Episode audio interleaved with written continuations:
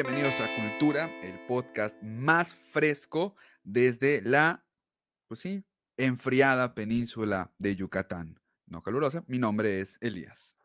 Mi nombre es Andrés y bienvenidos todos a este quinto episodio de la tercera temporada. Como ya decíamos, estamos a la mitad de esta temporada tan dura, tan, tan encerrada, tan pandemiosa, con muchas cosas, muchos cambios, muchas variantes, pero siempre estamos muy contentos de estar aquí y en especial con este tema tan, tan bonito, ¿no? Que ya lo habíamos tocado la temporada pasada, casualmente nos tomó un año seguir la temporada y por eso otra vez volvemos a hablar a colación sobre el Día de Muertos y se llama Representaciones Culturales de México. ¿Cómo es?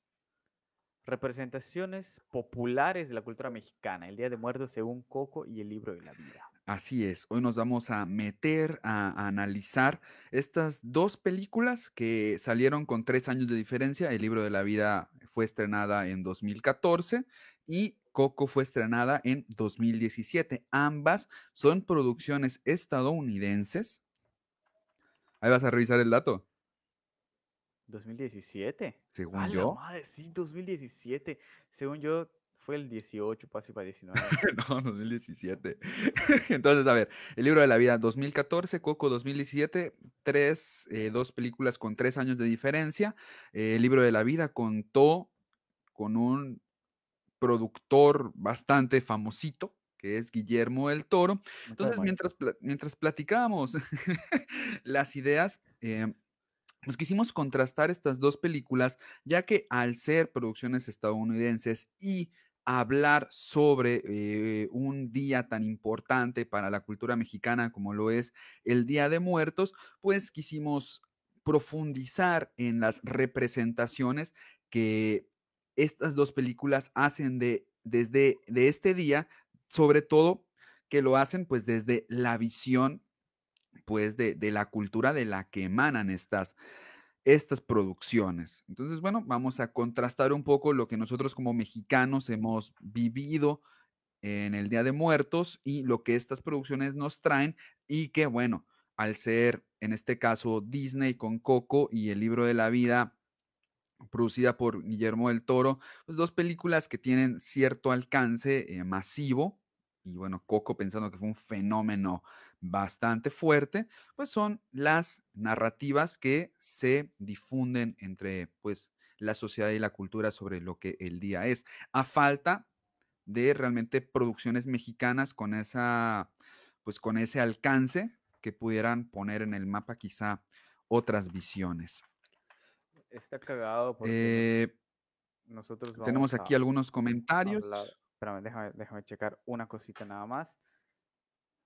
Sí, bueno, comentarios de Felipe Sí. Fernández. Un fuerte abrazo para Elías, un discurso muy emotivo el día de la graduación.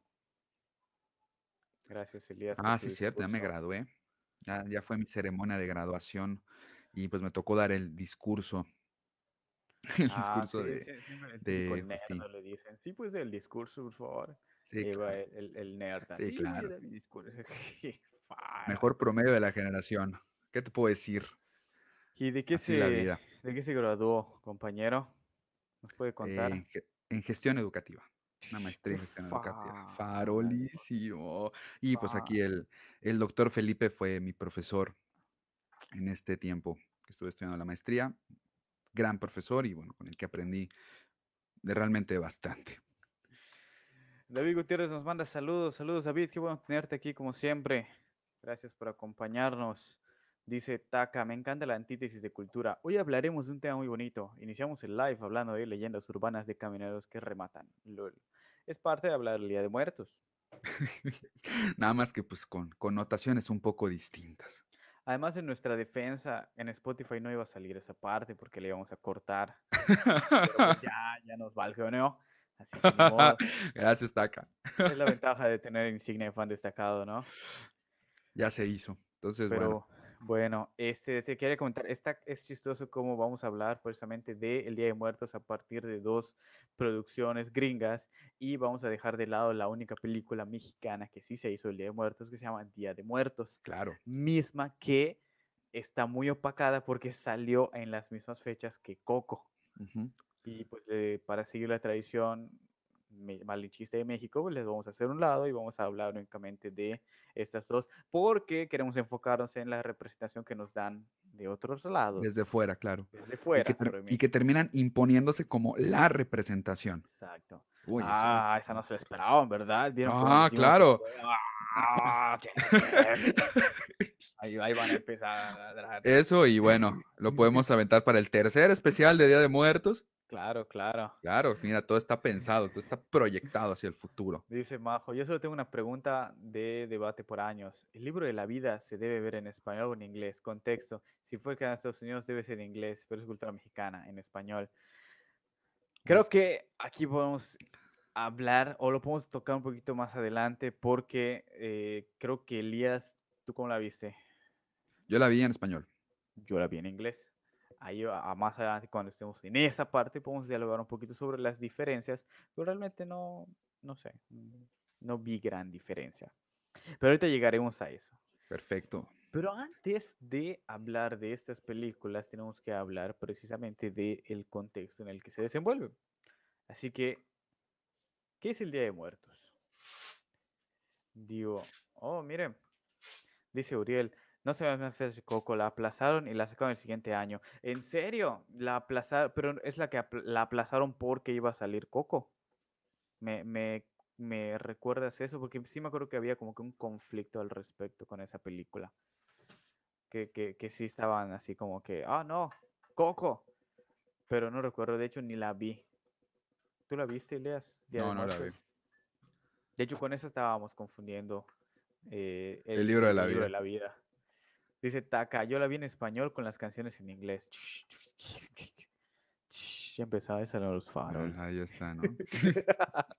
Pues bueno, amigo, tira la primera pregunta. ¿Qué es el Día de Muertos? ¿Qué es para ustedes el Día de Muertos? ¿Qué ubican por el Día de Muertos? ¿Tú te acuerdas eh, en la primaria, creo que tú seguiste en Ujú. Monterrey, Simón. cuando te hablaban por primera vez del Día de Muertos? ¿Qué te dijeron que era? Fíjate que tal cual, yo no recuerdo en Monterrey como una ah, mención en la escuela del Día de Muertos. Eh, como sabes, bueno, mi, mi papá es de la Ciudad de México, mi mamá es de Campeche, entonces realmente si yo tengo noción del Día de Muertos es justamente porque vengo de la tradición del centro del país y la tradición del sureste, que es que viene a ser el Hanal Pichán. Entonces, tal cual, mira, si la memoria no me falla, no tiene tanta relevancia el Día de Muertos en Monterrey como tendrá a lo mejor una celebración como Halloween, que queda más relacionada con el, pues con Estados Unidos, que, que venimos de, bueno, que está pegadísimo, ¿no? Entonces, el altar, no, o sea, realmente yo, yo lo recuerdo más en casa que en la escuela por esta razón. Y, y bueno, y si me dices cuál es la tradición aún así que predominaba, predominado siempre más la del sureste, o sea, lo que viene a ser Hanalpichán. Y bueno, obviamente eh, tiene que ver mucho con la memoria, tiene que ver mucho con el recordar a los que se fueron. Y, y fíjate que siempre me gustó eh, por este hecho de, de la memoria, pero también por el hecho de ponerles algo que les gusta. Entonces, siempre poníamos en el altar a mi, ponemos en el altar, bueno, a partir de que murió a mi abuelita Graciela. Entonces, pues le poníamos su, el dominó, que le gustaba mucho jugar, eh, los Carlos V, un vasito de coca. Entonces, así recordábamos a, a- recordamos a, a cada integrante de la familia que ya, que ya descansa. Y, y- y- y- y me gustaba por eso, por el hecho de poder recordar a partir de lo que le gustaba y mirarlo ahí. De hecho, no sé, en la noche me gustaba bajar a ver el altar y, y verlo iluminado con las velas. Bueno, un altar muy sencillo, ¿no? Pero las fotos reflejadas en, en el fuego, eh, la comida, y pensar, y pensar que, que venían y que, y que disfrutaban y comían y estaban ahí, ahí con nosotros. ¿Tú, ¿Tú cómo viviste el Día de Muertos en ese sentido, amigo? Digo, por ejemplo, yo pues desde, yo desde toda mi vida aquí en Yucatán, sí había mucha mención en la, en las escuelas, desde la primaria hasta la secundaria, en la prepa tal vez no tanto, en la prepa eh, sí se mencionaba, sí se seguía la celebración, pero no tan fuerte como en los grados más abajo, donde se hacían incluso los, los, los altares. Y los, concursos, de altares. Muy bonitos.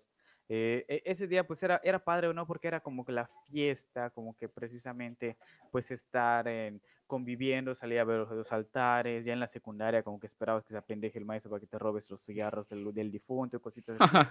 Pero esa parte de comer, pues aquí el, el pip, el pollo, eh, el pan de muerto muy rico. También se servían check, pero pues yo no era mucho de comer frutas porque pues hay, hay tantas cosas, tantos dulces y que como que la fruta de repente pasaba a un segundo y a tercer lugar, ¿no? Pero siempre fue muy bonito. En mi casa, pues siempre han tenido altares, mis tías, mis abuelitos, mis papás igual ponían el altar. Eh, casi siempre en el altar estaban mis dos abuelitos paternos, mi abuelito y mi abuelita. Ellos ponían pues su pan de muerto, su cerveza, su, su agua, su coca, cosas así. También tenía otro abuelo, un, bisabuelito que igual poníamos, ahí le ponían a veces sus cigarros, cosas así.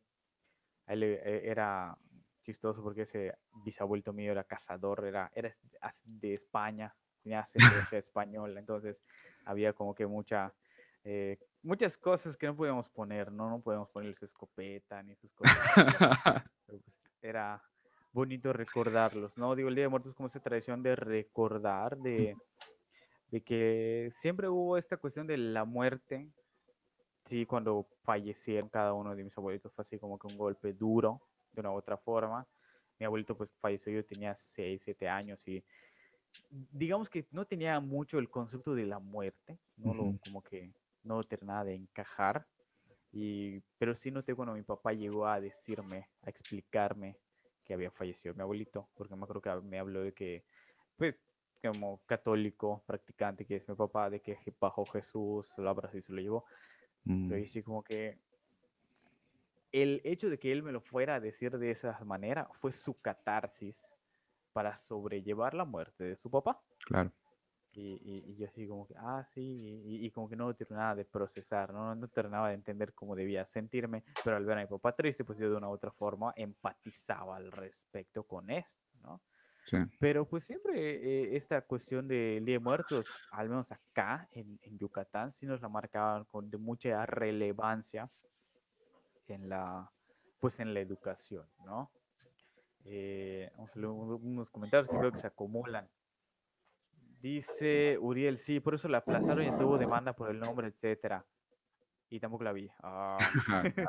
O sea, opacada por, completo por el. Opacada por completo igual. Por el imperialismo sí me acuerdo que hubo como que sus problemas al respecto, pero pues tampoco la vi como para saber qué tanto hay, pero sí como que es un golpe doloroso, ¿no? Me imagino para el productor que tan, pues está haciendo una película de su cultura y viene como que el magnate Rico MacPato a chingar la vida, ¿no? Clásico. Dice, Tacas el Salvantín Comercial de México, más o menos. Digo, mm. ah, por ahí eh, el Día de Muertos es diferente en muchos sentidos, pero creo que sí podría llegar a ese, digo, al menos aquí, mucha gente pues sale a comprar pues todas sus ofrendas, todo lo que se va a hacer para el PIB en esa, en esa época, el precio de la carne y del espelón y de la masa se dispara por los cielos. Entonces como que un poco diferente a San Valentín, ¿no? Que San Valentín pues sí hay y, y, cosas así, pero yo no siento que tenga el mismo impacto que tiene el Día de Muertos.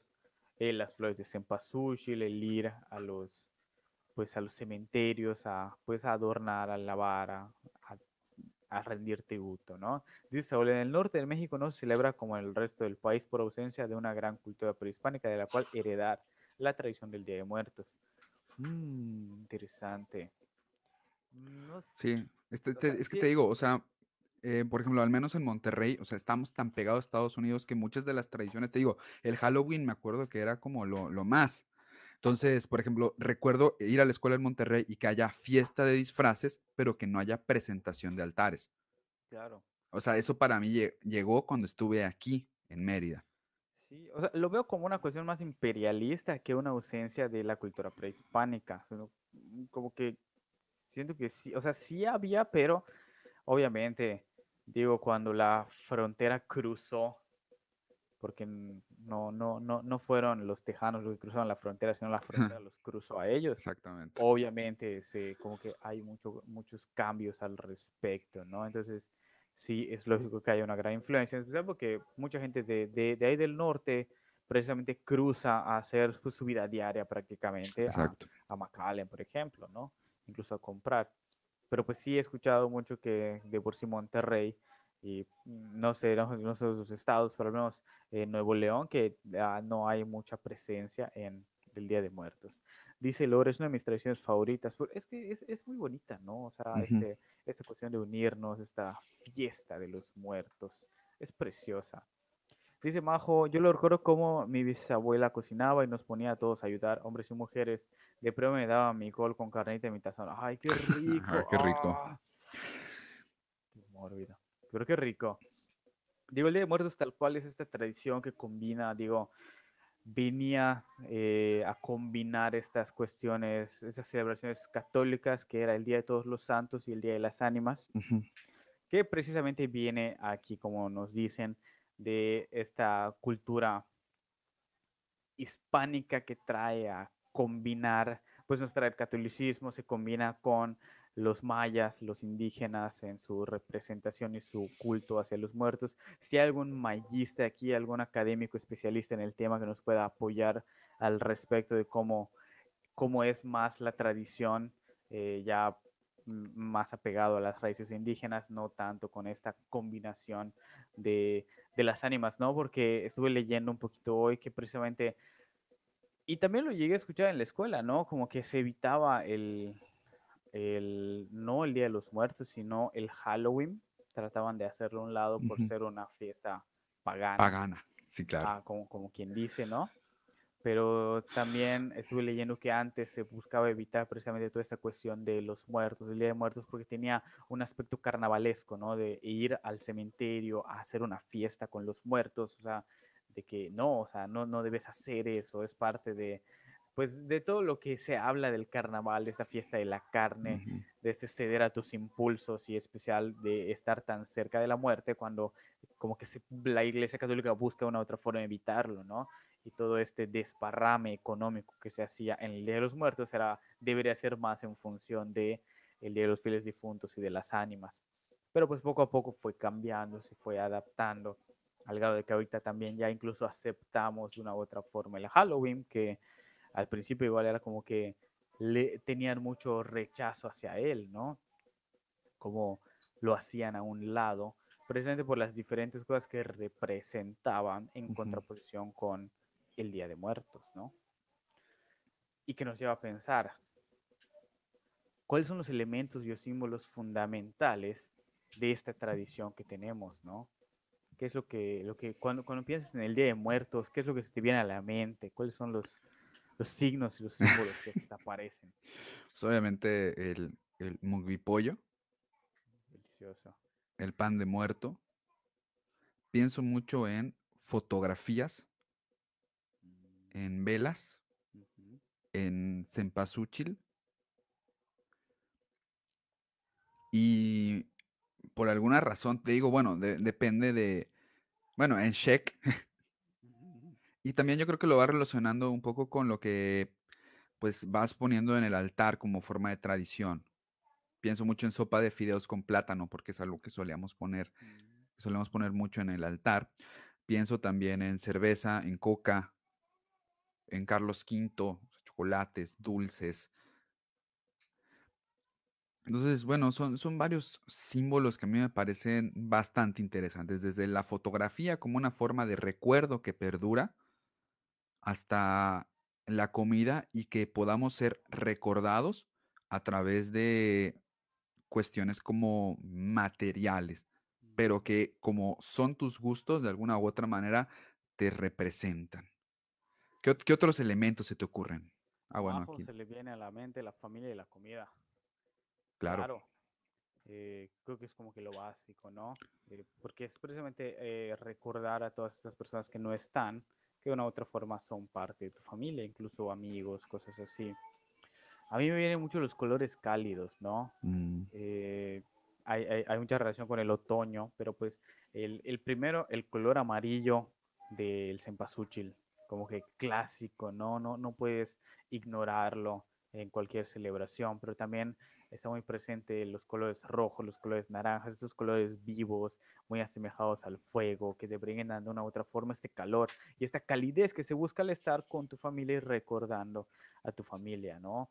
Las típicas comidas, pero pues también las calaveras. No, creo que no podemos dejar de Mm, lado que una claro. presencia muy fuerte es la calavera y el hueso porque todo gira en función de eso. O sea, cuando pensamos en la muerte no se piensa solo en el ánima, sino también en la representación física de lo que se quedó acá, que es el cuerpo, y viene a ser la calavera, que tenemos la calaverita de, de azúcar adornada, la gente que se dis, disfraza como, como Catrinas, que es otra calavera, adornada con estos mismos colores del fuego. Y por ejemplo, el pan de muerto que tiene sus, sus adornitos que son huesitos uh -huh. tal cual, o sea, todas estas cuestiones de la, la presencia del el hueso, ¿no? Igual la tradición en Campeche, para los que, o sea, tenemos a alguien de Campeche por aquí que nos pueda apoyar, de cuando van los, lo, esta gente a los cementerios a sacar los huesos y a limpiarlos. Ah, en Pomuch creo que se hace. se hace, ¿no? Para, para, pues es parte del ritual, ¿no? Del tributo, y eso es muy bonito, precisamente esta cuestión de tener los huesos en tus manos, de sentirlos, de verlos y de no tenerlo miedo, porque la muerte se representa precisamente con, con la calavera, con este, esta calavera, con su hábito y su guadaña, pero pues es una calavera y ver a la calavera implica ver a la muerte y que puedas tú ir al cementerio y agarrar los huesos y ver a esa calavera de frente y limpiarle y darle el cuidado, habla de una relación muy bonita que se tiene, ¿no? Fíjate que, que es muy interesante porque la muerte implica el, el desvanecimiento, implica eh, el no estar. Entonces, qué curioso eh, que lo único que dejamos atrás, pues que son nuestros huesos, bueno, que eventualmente se desintegrarán, fue lo que elegimos para representar el no estar, o sea, como, como estar tratando de, de, mediar entre el miedo a desaparecer por completo, pero al mismo tiempo a, a asumirnos muertos, o sea, y es esta presencia de la calavera.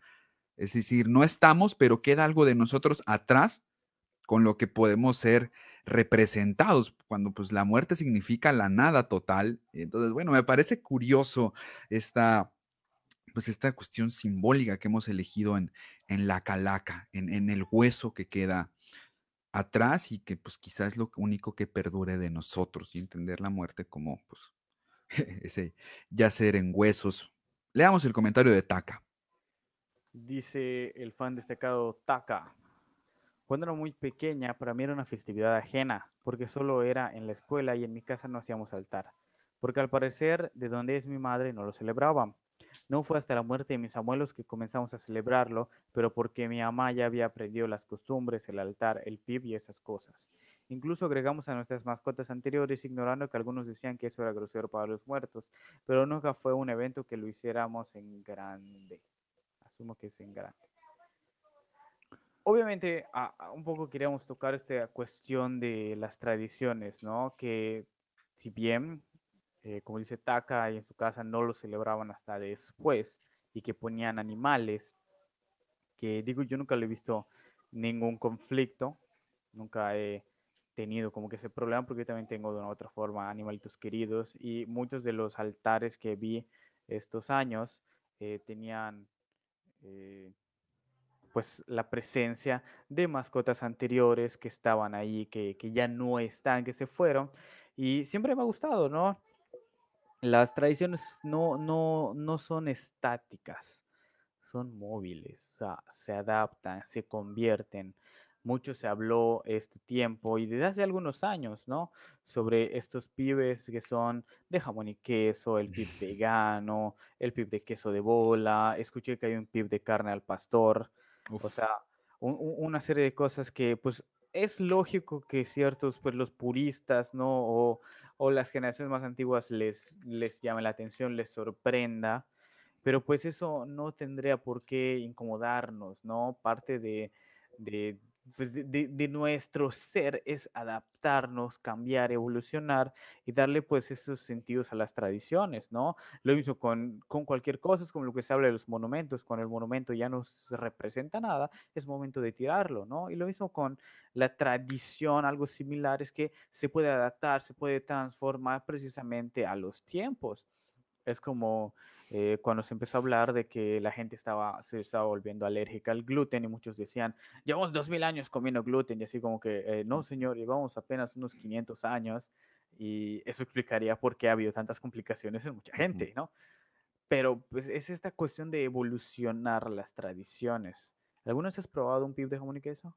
Nunca en mi vida. Tengo curiosidad, te lo, te lo juro. Me da así en extremo antojo. me gusta mucho el jamón. O sea, me imagino que debe ser saber a un tamal, no sé, de jamón. o sea, no sé, me lo imagino como un sándwich, pero con masa encima, no lo sé. Eh, la pregunta es, ¿llevará mayonesa? ¿No llevará mayonesa? Eh, ¿Quién sabe? Entonces, esto que dices me parece a mí muy, muy bien. Eh, estos elementos o símbolos que, que estamos nombrando sí han venido cambiando en el tiempo. Es decir, no creo yo que mi familia ponga un altar tradicional tal cual, ni que tu familia haya puesto un altar tradicional parecido a los que se ponían hace muchos años. O sea, la tradición evoluciona y crece con las sociedades que las, que las reproducen y a mí esto me parece bonito. Y si el día de mañana eh, toca agregar un elemento más al altar, yo creo que yo creo que estaría bien. O sea, este paso de poner a los animalitos ante una conciencia ecológica cada vez más, eh, pues, creciente dentro de las, de las sociedades, a mí, me, a mí me parece, a mí me parece muy, muy bien. Pip de jamón y queso, pip de, pip de pastor. Bueno, o sea, al final, eh, la tradición tiene que convivir con nosotros. la tradición tiene que hacernos parte de ella y tenemos, y tenemos que vivirla. Entonces, bueno, por mí, adelante, me gustaría probarlo, nunca me, me he animado, pero pues ahí está el antojo. Entonces, bueno, aquí dice Saúl que otros elementos son la cruz verde, los dulces y las jaladas de pata. Claro que sí. Jaladas de pata. O sea, eh, te jalan las patas, ¿no? ajá, de que, de que, te vayan a asustar. Ok, está bien. Digo, no vamos aquí a poner algo grosero. No, no, no, es, es para entenderlo. Claro. dice Lore, Lore es de Tuxtla. En Tuxtla los niños salen el 1 de noviembre a pedir calabacita, calaverita. Pero según yo, representas a las ánimas que llegan a comer. Cuando era niña, la intención también era llevar lo que recolectabas y ponerlo en tu altar, pues te daban fruta, cacahuate, tamal, dulce típico, etc. Ahora dan pues dulces comerciales también. Y el 2 de noviembre la gente va al Panteón Municipal a llevarle flores a sus difuntos. Hay quienes incluso llevan mariachi. Salimos al Panteón y afuera de este comemos, me imagino. Digo, eh, eso de la calaverita también se hacía antes, que era común, era eh, como dice Lore, ¿no? Las representaciones de las ánimas que vienen a pedir comida y es, es uno de los puntos donde se encuentra con el Halloween y como que hay ciertas como que conflictos al respecto, ¿no? Ahorita ya se cambió por voy a pedir mi Halloween, pero pues es parte de esta evolución, ¿no? De este, de este cambio. Eh, yo, yo nunca he probado un pib de jamón y queso, quería retomar un poquito de eso, porque eh, mi abuelita eh, decía que cuando no le gustaba salir, a, mi abuelita materna no le gustaba salir a determinados lugares o a llevarnos a determinados restaurantes, porque pues éramos como que huiros, en el sentido de que cuando ella pues eran, mis tíos eran niños, siempre llevaban a un restaurante y uno de mis tíos le decían, ¿qué quieres comer? Y él siempre respondía, un sándwich de jamón y queso. Un sándwich de jamón y queso. Entonces, creo que al principio, cuando, porque me acuerdo que mi abuelita dijo, esas son pendejadas, creo que le molestó precisamente no por lo incorrecto, sino por lo corriente que podría llegar a ser. Me imagino que ella pensando en la pesadez de mi tío de que no quería comer otra cosa más que un pib de jamón, más que un sándwich de jamón y queso, ¿no? Pero pues está chido adaptar las, las, las tradiciones, ¿no? Eh, tener como que todos estos nuevos elementos. Dice María de Lourdes, se pone la comida, bebida y lo que le gustaba y disfrutaban a los que se expone el altar. Sí, y, y, y, es lo que decía, ¿no? Incluso, digamos que de aquí a, no sé, al 2077, cuando salga Cyberpunk, va a haber difuntos que se les va a poner su de jamón y queso porque era lo que comían y era como que lo chido, ¿no? O sea, siempre es lo que le gustaba al difunto, incluso si fuera extraño, no, eh, no encajar en nuestros paradigmas. Dice Taca, postdata, nosotros literal los ponemos, las urnas en mis perritos. Ah, eso también está bonito. Chido. Yo mis perros los entierro ahí en la playa. se pudran. Qué bonito. Es más barato. Dice Saúl, escogimos a la calavera como representante del Día de Muertos debido al sincretismo de las culturas mesoamericanas y española. Los Interesante. mesoamericanos tenían a dioses de la muerte como Mictlantecutli y Mictecacihuatl para los aztecas y Apuch para los mayas, que eran representados como esqueletos. Ah, mira. Qué chido. Entonces ahí está el sincretismo. Qué interesante. Por un lado, la cruz verde y por otro lado, pues, Sí, pues e- esta presencia, ¿no? De ambas culturas que convergen y forma parte de la colonización, ¿no? claro. Dice Majo, qué sueño ir a pedir calaverita y te den tamales. Me voy a cambiar de estado. Realmente aquí nunca, bueno, cuando yo era pequeño nunca me tocó eso. Sí escuché tal cual. A mí me tocaban las ramadas nada más. Ah, las ramadas. Sí, y, no, y pues creo que tiene mucho que ver con la gente, ¿no? Si la gente no lo hace, pues la, los niños tampoco lo van a hacer, ¿no? O sea, claro. si no lo propician, pues no van. Dice Edwin, creo que después de todo está bien evolucionar las tradiciones, porque después de todo las personas van cambiando con el tiempo y si no fueran evolucionando, tarde o temprano creo que se perderían esas tradiciones. Claro, Claro.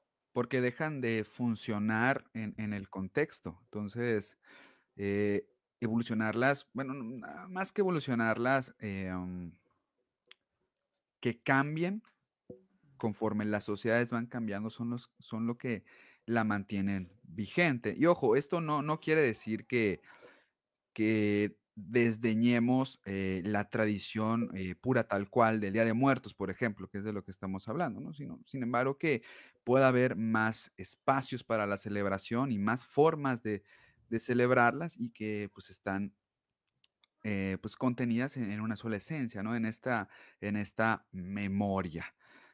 Eh, claro. esto pues nos lleva, eh, pues me gustaría preguntarte, bueno, aquí al auditorio, porque es una, es una pregunta que me gusta. ¿Qué pondrían en tu altar? Ah, igual la vez pasada hablábamos de eso. ¿Qué les gustaría poner en el altar? Por ejemplo, Bajo dice, si me voy antes que todos, me gustaría que pongan un putín grande de Scott's. Scott's Burger es el eh, creador original de lo que era Canada Burger. ¿Se acuerdan Canada Burger? Bueno, ya no existe Canada Burger, ahora es Scott's Burger. Scott es el dueño, es el mero mero y tiene unas hamburguesas deliciosas y un putín maravilloso. Eh, vayan a verlo, coméntenlo, cómprenle y cuando lo compren díganme, mandaron de cultura. No vas a saber de qué están hablando, pero si se lo dicen las veces suficientes, eventualmente él va a decir qué está pasando y nos va a localizar. Y pues como buen canadiense va a mandar a alguien a que nos rompa la madre, ¿no? Pero bueno, el caso es, es ese, ¿no? No estamos lucrando con su nombre, así que no puede hacernos nada. Estamos pues como promos- promotores. Claro. Pero vay- vayan a checarlo, ¿no? Dice Taka, una cosa que no se hace en la escuela es agregar un apartado en el material de historia sobre el Día de Muertos, origen y las diversas maneras en las que se festejan. Uno tiene que aprenderlo por un video de españoles de Estefano de Historia. LOL. Malditos colonizadores españoles, cómo los odio. Pero sí que no se ahonda en el tema, no lo ponen precisamente como parte del currículum. Dice Majo que los patrocina, yo los apoyo. Claro, y nosotros también. ¿Qué más nos gustaría que todos las, los jueves estar comiendo con una, Scott una Burger. hamburguesa y un putín y tu coca vainilla? Bien farol. Dice Saúl, en mi altar me gustaría que pongan una cheve nochebuena. Mi viejo un Game Boy y Doritos Flaming Hot. Uh, Buena manera de. pero ¿con qué, ¿con qué juego? Digo, si te pongo el Game Boy, pues ¿qué vas a hacer con él? ¿Qué, qué juego quieres? es parte importante, ¿no? Porque es como cuando te llegan y, mira, te compraste Nintendo 64, ¡wow! ¿Y con qué juego? Con ninguno. Y te quedas así, Silencio, así ya no, no, no tienes nada que hacer. creo que así le pasó al compañero amigo Roger, que no creo que no está por acá para contarnos, pero creo que de ahí viene mi anécdota. Él- a, él, a él le pasó algo así. Cierto, sí es cierto. Dice Taka, está bien pinche lejos, Pero pero muy, buen lugar. ¿De qué está hablando? De Scottsburger, me imagino. Es que Scottsburg sí está algo lejos. Está ahí por ah, Plaza, no, cerca de Plaza Fiesta, no, cerca del Alemán, por allá. Entonces, y está un poco escondido. Y Mm, luego qué y, fácil. y, y les recomendamos que usen el servicio online porque si van, van a esperar bastante. Porque eh, son muy buenas y se llena y tiene mucha Ah, gente. qué Nada más para rico. Entonces, ¿no? amigo, ¿qué pondrías en tu altar? ¿Qué te pondrían en tu altar? ¿Qué te Ah, gustaría que pongan en tu altar? Mm, Pues últimamente eh, no recuerdo mi respuesta del año pasado, pero ¿qué podría hacer? Probablemente mm, de comida. Ahorita estoy con la dieta y todo, entonces mi alimentación ha cambiado demasiado. Pero creo que, bueno, ahorita co- comer pip me gustó mucho. Pero lo que me encanta, me encanta son los tamales colados. Uf. Yo creo que un, un tamal de colado así para mantener la tradición, el típico quesito relleno que no puede faltar. Cosas así como que más, más tradicionales. Una, una torta de asado de cana. ¡Ma! Sí, ¿sabes qué? Sí regreso de la muerte por una torta de Ah, asado de ahí, bro. Defi, ¿eh?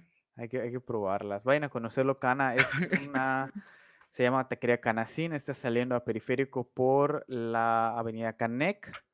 Está muy bueno, así llena. ¡Ah, madres ese Y lugar! lo mismo, llegan, me mandaron los de cultura. Me Tampoco van a saber de qué rayos están hablando. Y cuando se entere, como buen canacinero, nos van a ir a romper la mano. Ah, sí, ah, y, y ahí sí nos va a dar una rota, madre. Pero pues vayan, están muy buenas.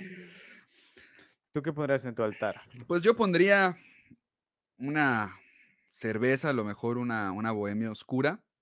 Le pongo una cerveza bohemia oscura. Chale, sí, una, una tortita de asado, así sabrosa. Y un Snickers, güey, ahí nada más. Yo con eso tengo. Con eso regreso, madre, sí, no me muero. Con eso regreso gustoso a donde tenga que regresar. Dice Majo Núñez, el próximo jueves les mando a Sucre, galletas o un postre. Manden mensajes. pues. ¡Oh! ¿Viste? Ah, qué bonito. Felicidades. Muchas gracias, Gracias, Majo. Majo. Gracias. Tienes, es- sigue comentando porque tengo tu insignia de fan destacado. Pero pues muchas gracias. Qué lindo. Así es esto. Pues bueno, amigos, pasemos al siguiente tema que nos come el tiempo. Y todavía no llegamos al análisis. Ahí va, ahí va, ahí va. Dice Taca, vale la pena el bajonazo. Y dice Taca, un cóctel camarón, el pib y mis mangas favoritos. Uy, dinos cuáles son los mangas. Pero pues, qué bonito, ¿no?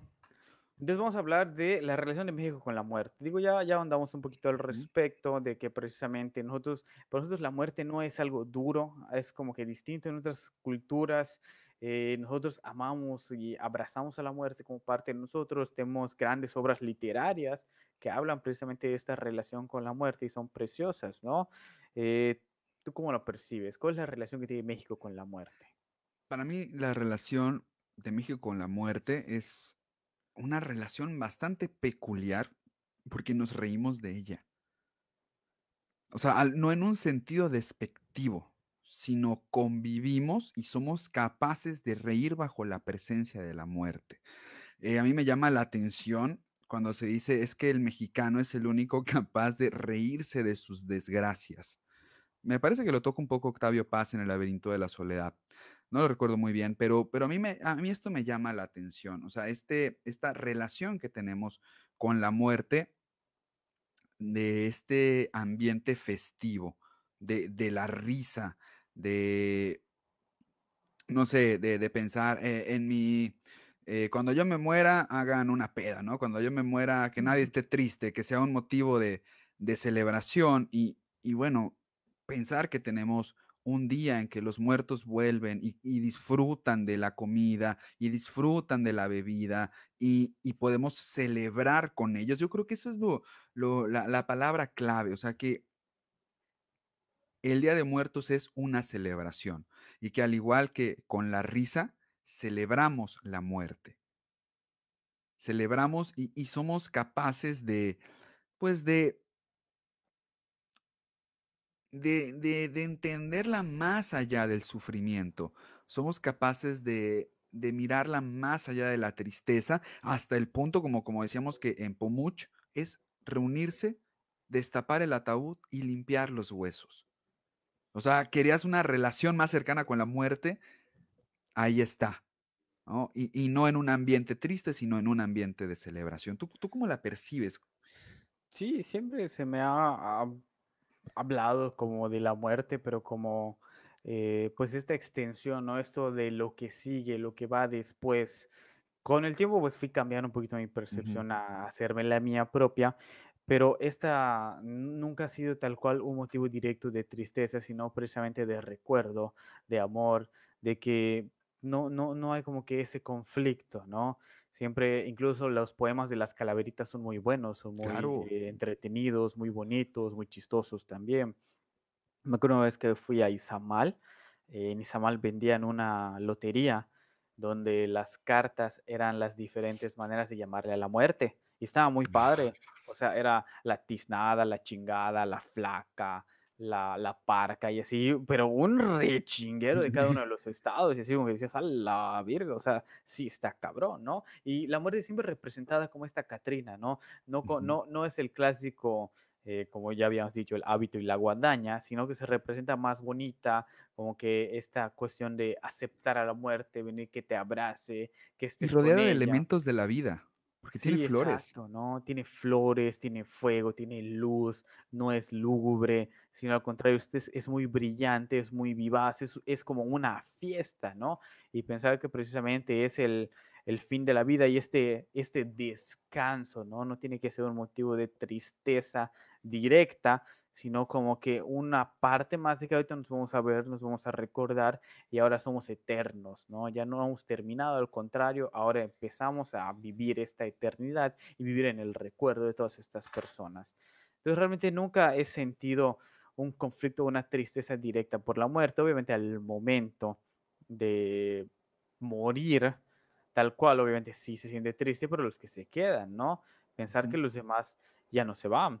Dice María de Lourdes, la muerte es, lo único seguro en todo ser humano entre otras cosas, es la, de las pocas cosas que tenemos seguras eh, para, pues, en, en, la vida, ¿no? Digo, ser parte de, de, esta cultura tan bonita que es México, que tiene este acercamiento con la muerte y, y, y no de una manera mórbida como pues podría ser en otros lugares y que no le tenemos este miedo como pues nuestro vecino del norte que de repente como que trata de negarla de una u otra forma a ujú. veces. O sea, la relación que México tiene con la muerte es muy bonita, es algo que considero que se debe pues mantener, se debe ahondar, ¿no? Se debe hablar mucho. Dice Lore, al fin y al cabo la muerte es parte de la vida porque somos lo que quedamos, somos los que quedamos vivos quienes lidiamos con el fallecimiento de nuestros seres queridos. Siento que celebrarla es una manera de hacer catarsis y aceptarla como lo que es, algo más con lo que nos toca convivir. Así, precioso, ¿no? O sea, precisamente Claro. aceptar que es un, un, camino que tenemos que recorrer, pero que no tiene que ser triste, sino que está ahí, pero que es algo que nosotros hacemos nada más en México, ¿no? Porque en otros países tal cual no se celebra de esa manera. Y lo que nos lleva a pensar ya al tema principal, ¿no? ¿Cuál es la representación de la tradición en la cultura popular? En este caso, ¿cómo representan la celebración de muertos en Coco y en el libro de la vida? ¿Qué te pareció lo que viste en estas dos películas, amigo? Pues a ver, em, te he de confesar que ni Coco ni el libro de la vida son mis hits. O sea, son, son películas que no me gustan mucho, que no me gustaron cua- cuando las vi. Y, y sobre todo porque, bueno, me resultan un poco ajenas.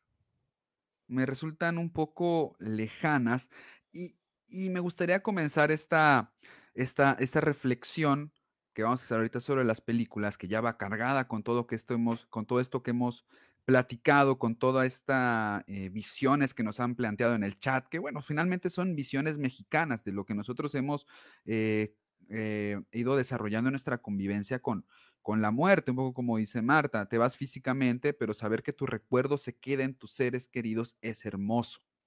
Entonces, vivimos con esta idea del recuerdo y ambas películas manejan la idea del recuerdo. Lo que te digo, lo que no me late y con lo que me perdieron en primer lugar, que siempre es necesario recurrir al México o representar el México que es la representación estadounidense de, pues, de, de la mexicanidad.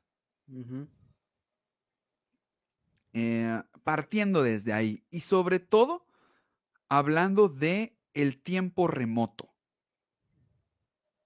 Siempre es el tiempo remoto. Eh, en Coco eh, el, eh, es hacia atrás. En el libro de la vida me parece que, bueno, se menciona que es por ahí de la época de la revolución, pero también es, es hacia atrás. O sea, en México en el siglo XXI no existe. México y, y sus transformaciones y todo lo que es hoy en día, que también incluye a sus pueblos indígenas, eh, no existe. O sea, eh, para mí lo que no, lo que me disgusta un poco de la, de estas representaciones que se manejan en el libro eh, de la vida y en Coco es este pasado congelado. Me hace pensar un poco en lo que fue eh, el Festival Internacional de la Cultura Maya. Eh, lo hemos platicado, ¿no? De que de repente en la inauguración eh, eh, el Maya en taparrabos bailando y el gobernador caminando en, en, en guayabera y pantalón caqui detrás. Y, y como derivado de esta representación surge un, un festival alternativo que decía, bueno, es que la población maya no está en una congeladora en el tiempo, sino que se encuentra viva y que también crece y está presente en el siglo XXI. Entonces, es como si al situarnos en el pasado, al situarnos en esta congeladora temporal, eh, se, gestara un origen intacto, un origen no tocado por la modernidad, en la cual eh, la tradición y el pensamiento mágico sobrevive. O sea, como si estuviéramos tan desgastados por lo moderno que la respuesta está en todos estos misticismos que están guardados en el tiempo pasado.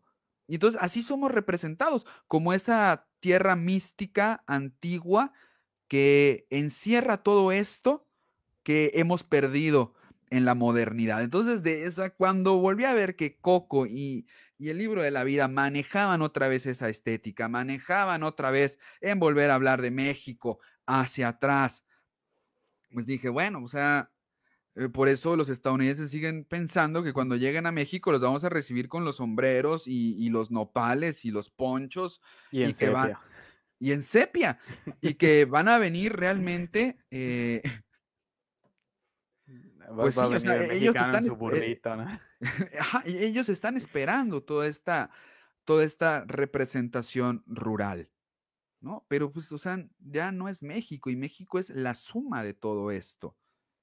Y Y vuelvo a lo mismo. Estas poblaciones rurales, una vez más, también son metidas en esta congeladora del tiempo, ¿no? Lo que nos hace voltear y cuando vemos a una persona eh, maya con un celular, la señalamos, ¿no? Y decimos, eh, ¿qué hace con un celular? O sea, se pierden las tradiciones, etcétera. Pero bueno, o sea, avanzan y pues también están en este, ¿cómo se llama? Pues, pues, pues en estos tiempos y pero bueno, es, es de a huevo que queremos insertarlos en esta congeladora temporal en la cual eh, añoramos un espacio que no ha sido tocado por, por la modernidad, ¿no? Y bueno, ahí estamos encerrados todos y eso es México, ¿no? Y eso es lo que queda un poco, pues, lejos, ¿no? ¿Qué, qué más te pareció? ¿Qué más pudiste observar? Digo, eh, no me gustó ninguna tal cual como una representación total de México. Si tuviera que decidir, te diría que la representación de la mexicanidad la vi un poquito mejor en el libro de la vida. Sí, claro, estoy de acuerdo. Porque Coco, hay, hay muchas cosas que no me gustaron, ¿no? Si bien se habló mucho de que el crew tenía que ser latino, se buscaba que tuvieran como que raíces, creo que no le acertaron tal cual. Tal vez ahí fue como que la ventaja del libro de la vida, estar producida por Guillermo del Toro, que pues tal cual es un mexicano que vive en México y que tiene un poquito más esta conciencia, pero pues tal, o tiene su pensamiento hollywoodense. Pero, por ejemplo, algo que a mí me perdió Coco en la representación que hacen de este matriarcado tan impuesto y tan violento por parte de la, a la abuelita de, de Miguel, ¿no? Que cuando le está ofreciendo tamales, digo, comúnmente, yo- ah, no sé si has visto los memes que dicen, cuando tu abuelita te da dinero y parece que te está pasando drogas. o la abuelita que te dice, estás muy flaco, hijo, y te da más de comer, ¿no? Y tú dices, no, abuelita, no, ¿cómo no? Come un poquito más, no sé qué, ah, está bien, abuelita, y comes, ¿no? En cambio, en Coco era así como que, ¿quieres otro tamal, Miguel? No, abuelita, ¿quieres otro tamal, Miguel? Sí, abuelita. Y le, y le empieza, ay, sí, o sea, esa parte como que no me gustó. Podría entender la necesidad tal vez en el guion, pero yo, yo esperaría un poco más esa parte del lado del papá, donde sí es cierto, como tú mencionaste fuera del aire, de que se nos representa de una u otra forma desde la perspectiva estadounidense como una sociedad muy machista, que no podemos dejar a un lado, que es una realidad, pero eh, como que se manejó extraño, ¿no? En el libro de la vida ya se ve un poco más esta cuestión del papá con Manolo que quiere que él sea torero, ¿no? Y ahí también se habla de este imperialismo, ¿no? Este, esta colonización por parte de esta perpetuación de la conquista al tener los elementos de España, ¿no? Que son, pues, la corrida, ser precisamente este torero, que es lo que tienes que hacer, que tienes que seguir adelante. Y no sé, habían, en, en, el libro de la vida, el Día de Muertos pasó como que a segundo plano, que yo me esperaba como que más presencia del mismo, ¿no? Se vuelve parte del ambiente. Y también desde el principio, cuando empiezan a salir estos espíritus, que por un lado la muerte, que es la Catrina, representada por el azúcar y todo, y me dicen por el otro lado Shivalba. Y yo, ¿qué? ¿Qué? Eh, espera, escuché bien, Shivalba. y yo sigo que. Y, y, y, digo, no tenía. Me, me, hizo entrar en duda. Entonces fui a investigar porque yo sabía que Shivalba no era un dios y específicamente no es un dios. Shivalba es un lugar. Shivalba es el, el, el, inframundo, por decirlo así. Digo, en la cultura griega al inframundo se le decía también Hades. Hades como dios y el Hades. Sí, en, el, en la cultura griega, pero aquí sí, él es el espíritu del dios Xibalbá. ¿What? What? o sea, completamente fuera de lugar. Y ahí sí dije, Guillermo el Toro, o sea, vete a la verga, güey. No, no, o sea, parte, o sea, es una raya más al tigre. De por sí que te odio, ahorita te odio más. ¿Cómo pudiste permitir eso? No, o sea, muchísimas cosas ahí como que me rompieron de que, qué, qué puta madre. Pero mm, el mundo de los muertos que se representa en el libro de la vida me gusta muchísimo más claro, que el que se representa en Coco. Claro, y, lo platicamos ahorita también fuera del aire. Eh, el mundo de los muertos representado en Coco es, es, la representación del mundo institucionalizado, de un mundo burocrático. O sea, no, no deja de eh, representarse a través de los ojos o de la mirada estadounidense de mundo, de la mirada racional, utilitaria, burocrática, institucional, que, o sea, ordena el mundo de los muertos.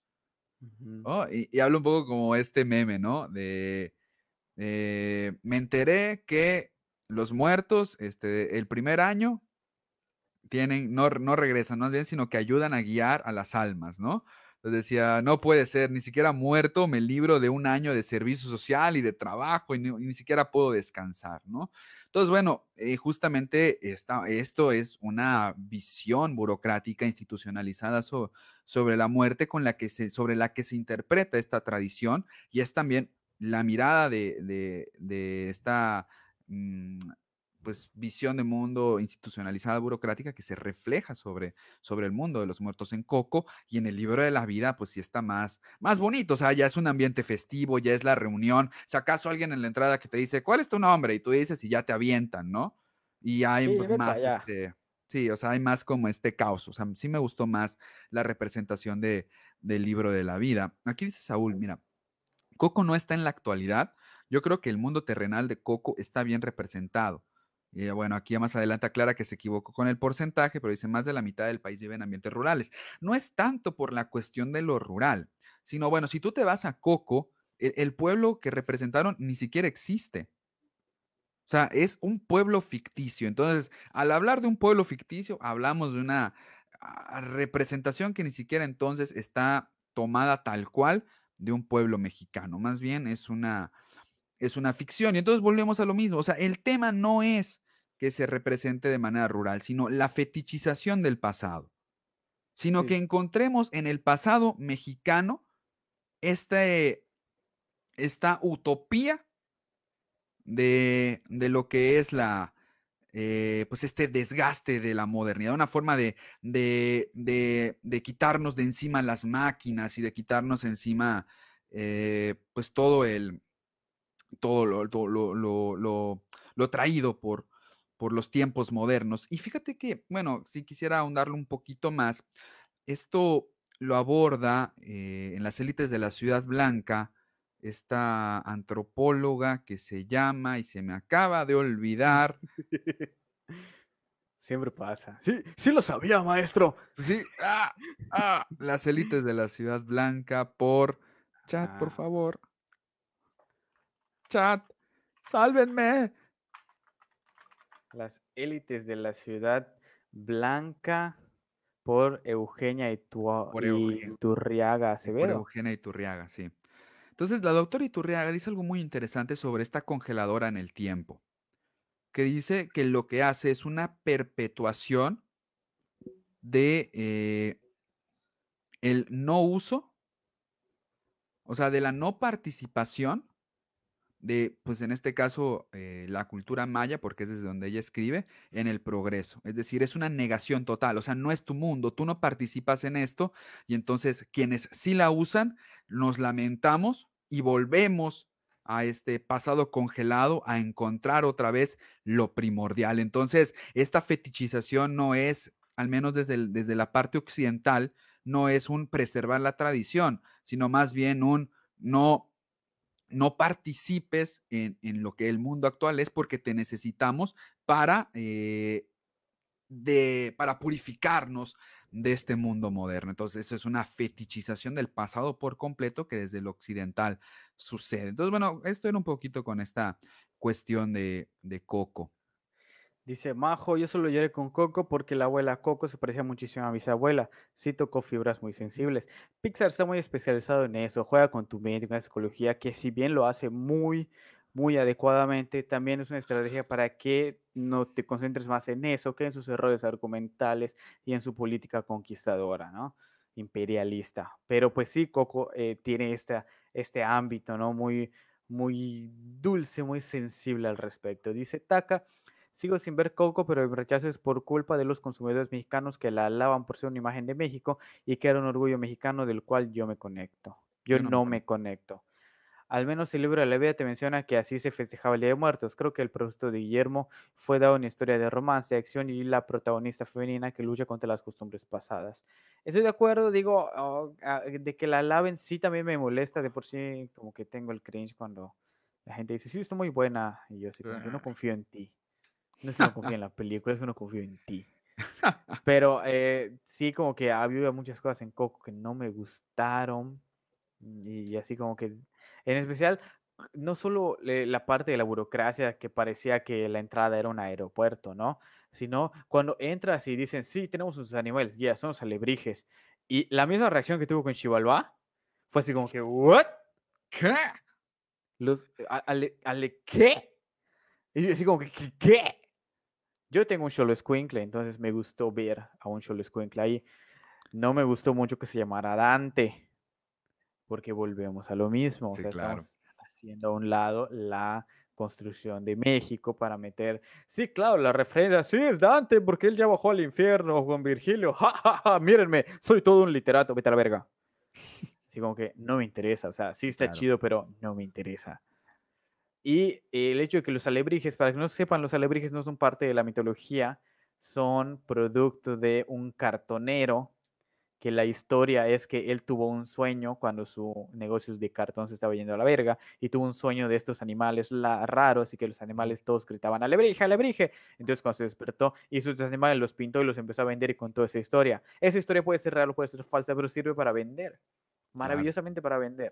Y los alebrijes son producto de esta persona no tiene nada que ver con la mitología, no tiene nada que ver con los muertos. Y sí, claro. Si bien puede decirse que tiene algo que ver con la cultura mexicana, entre comillas, ese de no lo no me gustó la presencia de estos Sí, claro. eh, alebrijes, ¿no? Ahí como que no tenían nada que hacer ahí. Y luego ponen a, a un jaguar. O sea, yo a- a- lo estaba hablando ayer con un amigo que estudia antropología sobre que el jaguar no tenía nada que hacer ahí. O sea, el jaguar era una representación de los guerreros, pero no servían como animales guía ni nada.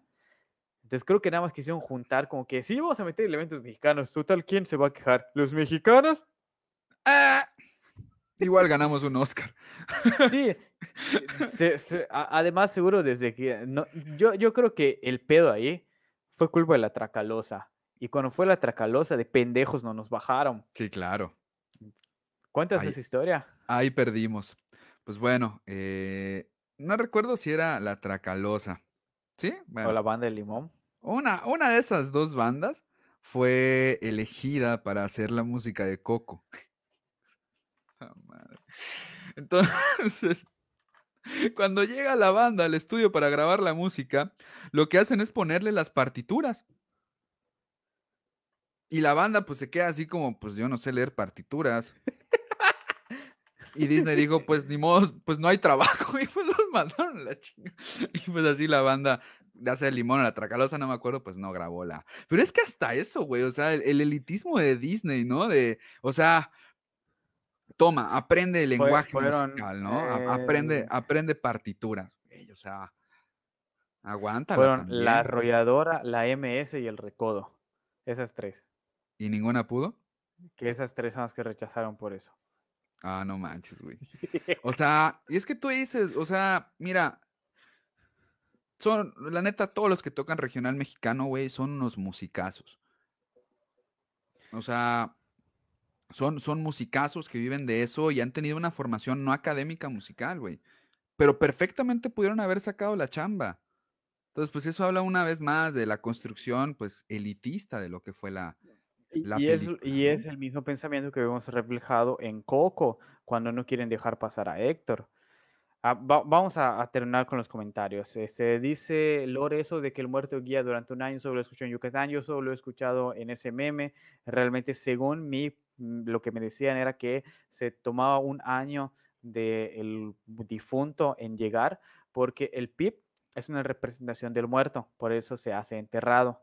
De hecho, el PIB original se hace incluso con los huesos del pollo, porque representan a los huesos Mm. del muerto. Entonces, el PIB es representar el cuerpo de esta persona que está difunta y el primer año todavía el cuerpo no está terminado de, de desintegrarse, de irse, por decirlo así. Como que es este periodo en que todavía el cuerpo está presente y está en el descomposición, por decirlo así, y luego ya el próximo año ya completamente absorbido por la tierra, se puede hacer la representación de su cuerpo. Pero pues si hay algún antropólogo que nos pueda apoyar, se lo agradeceríamos mucho. En respuesta a lo que preguntabas el chat, JK Rowling, no, resultó que era Iturriaga. Iturriaga. Dice, taca, qué pena ajena en el directo, Elías. Nice. Dice los, eh, Saúl, los personajes del libro de la vida se me hacen más españoles que mexicanos, porque precisamente tienen esta influencia, ¿no? Claro, pero eh, si bien podríamos, podría estar de acuerdo en eso, sigo viendo más elementos de la mexicaneidad, precisamente por estas cuestiones también de, de conquista española, que en Coco. Porque en. Coco, como hablábamos, hay este elitismo en Disney y el mismo elitismo que hay cuando no dejan pasar a Héctor. Los gringos hablaban mucho, o llegué a escuchar que se quejaban de que la película Coco era muy elitista, precisamente porque a Guillermo de la Cruz, que era como una representación de Pedro Infante y Jorge Negrete, tenía muchas ofrendas y había otros que tenían menos y cosas así, y que había otros que no se les daba. Y algo que le faltó tanto a Coco como al libro de la vida, y que sí me dio mucho cringe, en especial el libro de la vida, porque supuestamente Guillermo del Toro lo estaba haciendo, es que no se hace mención del el altar al animasola, que en Mm. México a la muerte se le hace a todos. Incluso se le hace altares a los niños y se le hace altares a las animasolas, que son aquellos que no tienen familia, pero que de una u otra forma están representados ahí y se les da un espacio. Entonces, ahí me hubiera gustado más que lo que lo tomaran. E incluso, no sé, que dijeran a Héctor, ¿sabes qué? No está tu familia, pero puedes ir a los altares de la anima sola y que pongan esos altares tristes, porque de una u otra forma son altares un poco tristes y nostálgicos, pero faltó. Entonces, cuando Claro. dicen, no, es que no puedes pasar porque no tienes altares, así como que, ¿what? O sea. ¿qué? Pero, pero la muerte no discrimina a nadie, y menos en México. O sea, ¿de qué estás hablando? Y es cositas así como que no me terminaban de gustar. Guillermo. Dice Taka, con este episodio me ganas de no ver de a buenas Coco. Tal vez lo vea para tener coraje. Es extraña, ¿no? O sea, a, a mí eh, eso de los alebrijes, la, Sí. la cuestión de... O sea, parece un Eh, collage. O sea, Coco es un collage. Coco con C de Ajá. collage. O sea, es, vamos a agarrar todo lo que nosotros pensamos que es México y vamos a decorar lo que suponemos que es un mundo de los muertos de esta forma. Todo esto enmarcado en el México estereotipado que nosotros tenemos, que viene de esta fetichización del pasado. O sea, eso, eso es Coco. O sea, realmente para mí, la única escena bonita que tiene Coco es la del final, que fue la que me gustó cuando están bailando y están los muertos y regresan. O sea, yo creo que si hubiera sido un cortometraje de cinco minutos solo con esa escena, a mí me hubiera gustado Coco. Claro, pero pues ahí tiene mucho que ver que nosotros conocemos la cultura Claro, mexicana, sí, conocemos sí, todo sí. esto, y ahí entra en, en conflicto, ¿no? Porque a muchos sí les pareció bonito, porque la tradición de Día de Muertos es muy atractiva para los turistas. Hay mucha gente, hay muchos estados que eh, tienen una gran derrama económica a partir de estos días por la gente que va, que les gusta la celebración, por los colores, por la fiesta y todo, porque está muy padre, ¿no? Pero pues sí falta mu- muchas cosas en, en cuanto a cómo México, cómo se percibe México. Eh, digo, el libro de la vida tiene un guion muy malo, Ay, es que es horrible. feo. Y fíjate que ya que hablas del guion del libro de la vida, un, otro como punto de análisis del cual podemos partir es que la película, no sé si estarás de acuerdo conmigo, tiene un corte didáctico. O sea, es decir, la película es una historia que se cuenta a unos niños estadounidenses que van a un museo. Sí, Una vez más, México atrapado, ¿no? E- En, en una fetichización del pasado, o sea, México museizado. Eh, y entonces se le cuenta a los niños sobre el libro de la vida. Y ay, hay una escena que, a la madre, o sea, que es cuando me parece se muere, eh, no sé si, ¿cómo se llama la, la protagonista? María, María. No sé si se muere María o o es cuando ya se muere el, ni siquiera aprendí los Manolo, nombres, para que es- eh, el que tocaba la guitarra, Manolo. Manolo. Que uno de los niños, o sea, voltean hacia la parte donde están los niños y dice, ¿qué tienen los mexicanos con la muerte? Entonces Ah, sí. ahí, ahí tú observas cómo realmente, o sea, el libro de la vida no es para el público mexicano. El Sí, libro de la vida es para el público estadounidense y tiene todas las, todas las luces de, de un contenido didáctico de enseñar. Y esto es a mí lo que me, me, me saca un poquito de onda, porque si se trata de enseñar, entonces a la hora de enseñar tienes un compromiso con la verdad. Y Chivalba. entonces, y entonces, güey, muestras esto. Y entonces esto se vuelve la verdad de lo que es México porque se lo estás enseñando. No solo al público, sino a unos niños. Y entonces abren el libro y dicen, México es el centro del universo y México tiene un bigotote, güey. Sí, todos tienen bigote, todos tienen que tener su bigote. Y entonces, si bien es cierto, se, se nos señala como, un, como una nación machista, que sí lo somos, lo que me molesta un poco es que si bien María es la única que enfrenta el machismo, por todos los demás lados de la película está súper normalizado. Sí. ¿Dónde está todavía más normalizado? En la relación de Xibalbá con la Catrina. Un poco, un poco, un poco era y Zeus, ¿no? Ándale. Por pero, así, pero pues, de otra forma, ajá. Sí, sí, pero sí. pues ahí está. O sea, y sí, o sea, vemos a María como un personaje que cuestiona el machismo, pero por todos lados está, por todos lados se reproduce, hay chistes con eso. Entonces, e- el discurso de María queda por completo opacado. Entonces, bueno, o sea, ni siquiera hay, un intento por, por generar ahí una, un discurso de, crítica social. O sea, lo hay, pero es muy tibia, lo hay, pero es muy de, de, regaño, de señalamiento.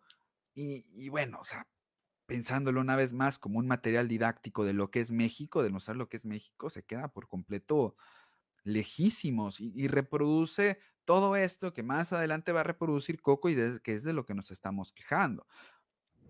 o sea, un completo desconocimiento de lo que la tradición implica y pues toda la construcción de la mexicanidad con base en estereotipos y, y en un, no sé, en una apropiación cultural en el que pues México es contado a través del discurso estadounidense. Sí, muy mm, con, todo este imperialismo, esas ganas de, de, robarse la tradición, de marcar ellos como debe ser. O sea, es, sí, sí me molestó mucho. No, no, no me gustaron ningunas. Eh, digo, sí, siempre me seguía como que gustando un poquito más eh, la de El libro de la vida, pero tantas, por ejemplo, cuando, cuando cambian al final y, y se va al mundo de los recordados y la muerte al mundo de los olvidados, como que la familia se asusta y no, ¿cómo va a ser? Sí, pero tenemos que regresarte a la vida. O sea, como que dejaron un hueco argumental muy grande ahí. Así aparte, el Deus Ex Máquina, güey. O sea. sí, qué pedo, ¿no? ¿Cómo? O sea, o sea, van a pelear contra el malo, güey, y de repente aparecen todos los muertos, ¿no? Y arriba, es Día de los Muertos, podemos hacer lo que quiera. horrible. esa, esa escena, es que, que sí me, me, gustó mucho y me emocioné cuando lo vi. Que los gringos probablemente no lo hayan notado y muchos mexicanos tampoco. Es cuando van a pelear antes de que salgan los muertos, cuando no ha llegado Manolo. Y que, es precisamente lo que molesta, ¿no? Que María ya les había dado el coraje a todos para que peleen y llega Manolo a matar ese discurso y ahora a pelear ellos, ¿no? Pero cuando van a pelear, todos se ponen en posición de pelea y el sacerdote se pone una máscara de luchador. haciendo referencia Nacho a Sergio Gutiérrez Benítez, mejor conocido como Fray Tormenta, del cual nació Nacho, Libre. Y fue porque sale con la máscara roja y dorada, que es la Fray Tormenta. No es ese detalle me gustó muchísimo. Pero, ajá, o sea, sale los colores, no es igual a la máscara, pero te sale, sabes que es una referencia a eso. claro. Y, claro, y, es, algo así como que, ¡ah! ¡ah! Vayan, va, punto, ¿no? que precisamente muchos gringos dirán, no, es, es, es, Nacho Libre, algo así. Pero Nacho Libre viene de un, un, sacerdote real que, se, que trabajaba como luchador para mantenerlo. Y dije, ¡ah! ¡Qué bonito! Creo que eso es lo único por lo que dije, esta película es mejor que Coco. Ese detalle, ¿no? Sí, porque diga, de detalles, también te puedo decir que hay un detalle que me llama mucho la atención en Coco, que es cuando se topa con Frida Kahlo. Mm. Cuando Frida Kahlo le empieza a contar qué es lo que va a hacer y todo, y le pide que lo ayude. Y pues él como que le agrega la música y le ayuda a terminar la obra, ¿no? Pero no sé si supiste, si escuchaste en su momento, que había muchos rumores, hubo muchos rumores hace algunos años de que Diego Rivera le terminaba sus pinturas a Frida Kahlo. Ah, y ahí la referencia, ¿no? Y ahí la referencia porque, eh, ¿cómo se apellida Miguel? Rivera. Sí, cierto. Y que Rivera le acabó la obra una vez más a Calo. Yo me quedé así como que, eso no puede ser casualidad. Bastante retorcido, ¿no? como que mi entrenamiento Jedi me dice que eso, eso no es una casualidad, en especial porque minutos antes te muestran a Diego Rivera. Sí, claro. es cierto. Eso es que, eh, pero, eh, Claro, igual y si es una casualidad, pero sí así como que me llamaban la atención esos detallitos, ¿no? pero a fin de cuentas, eh, como tú dices, no, no somos un objeto de para estar en, un museo congelados en color sepia, como, animalitos, como monos cirqueros para que nos vean los gringos y digan, sí, hay que ir a, a, ver esta México, ¿no? O sea, no. A escapar. Horrible. Claro, entonces bueno, las dos películas me, ah, me dan un mal sabor de boca, me dan de decir, me gustó más la estética del libro de la vida, estéticamente hablando, o sea, el diseño de los personajes me gustó mucho más, o sea, no en el mundo real, en, lo que se va contando de, de la historia de, bueno, de, de, estos dos personajes, me gustó que sean así como la maderita, la forma de los personajes, quizá fue lo único que me gustó, pero fuera de eso, yo creo que es una representación horrible que al menos en el libro de la vida, el Día de Muertos es utilitario, es un telón de fondo nada más para ambientar una historia de acción, romance, etcétera, como lo decía creo que Taca más arriba. Y bueno, lo mismo pasa con, con ¿cómo se llama? Con con Coco. Es una historia en la que el Día de Muertos también queda de fondo para tal cosa. Entonces, no, no son películas que lo aborden como tal, sino películas que lo usan de telón para pues esta, esta cuestión, ¿no? Dice, peor aún la del 007 que nos inventaron un desfile de Día de Muertos en la Ciudad de México, ¿cierto? A la madre. sí, cierto. No recuerdo eso. Pero, por ejemplo, una, una película que me gusta muchísimo y que recuerdo que cuando la vi, recordarás, me parece que la vimos en clase, fue impactante, fue Macario. Ah, Macao, sí, esa es una gran una película, película sobre la hermosa. Y si de verdad quisiéramos ver las representaciones y la relación que tiene el mexicano y la muerte, es Macario. Si pueden, también lean la novela, el cuento largo, que es Le Macario, que es muy bueno también. Pero pues la película es maravillosa, o sea, ahí es donde vemos representaciones puras de lo que es la muerte y Claro, el lenguaje maravilloso, precioso y, y para lo que era el cine mexicano en esa época, tiene escenas muy, pero muy bien hechas, con efectos, claro. mm, de, de sí, efectos, sí, ¿no? sí. La fotografía está muy bien, o sea, la escena cuando está con todas las velas, o sea, es otro pedo completamente, si pueden, véanla en su, en su eh, página pirata favorita. No sé si está en Latin Film o si está gratis ahí, pero vayan a verla. Latin Film es una, es una plataforma de streaming de películas independientes latinoamericanas, mexicanas más o menos. Ahí veo algunos cortos cuando quiero ver cine de arte. No se me da mucho porque me da un poquito de hueva. Pero, No, pues, no, no, no, no, no por los guiones, sino que como que las producciones ya me, ya me institucionalicé mucho con las producciones así pros, estilo The Boys, ¿no? Claro. Pero pues está chido, vayan a verlas. Entonces, bueno, eh, podemos concluir, bueno, ambas películas, yo creo que un desastre en cuanto a lo que eh, representaciones mexicanas se refiere. Eh, a lo mejor Coco esté mejor construida a nivel argumental que el libro de la vida. El libro de la vida un argumento horrible, el de Coco, bueno, hay más o menos.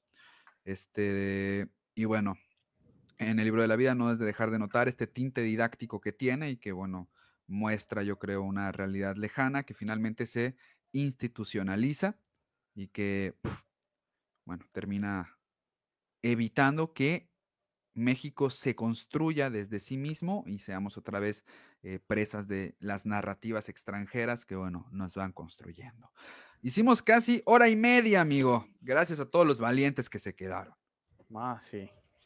Qué bueno que les haya gustado, que nos hayan acompañado hasta acá. Gracias por sus comentarios, como ahí. siempre. Nos, nos emocionamos de repente con los temas. Pero gracias por, por estar. Espero que igual nos hayan escuchado el domingo con nuestro compañero Pablo La Luz de la Cueva. Ahí sí, sí, si alguien nos quiere dejar un comentario al respecto de una retro, pues estaría muy bien. Si no, no pasa nada. Ya, ya se las verán luego con la muerte. Vámonos. Pero pues, muchas Es gracias a todos. Ya no les quitamos más tiempo.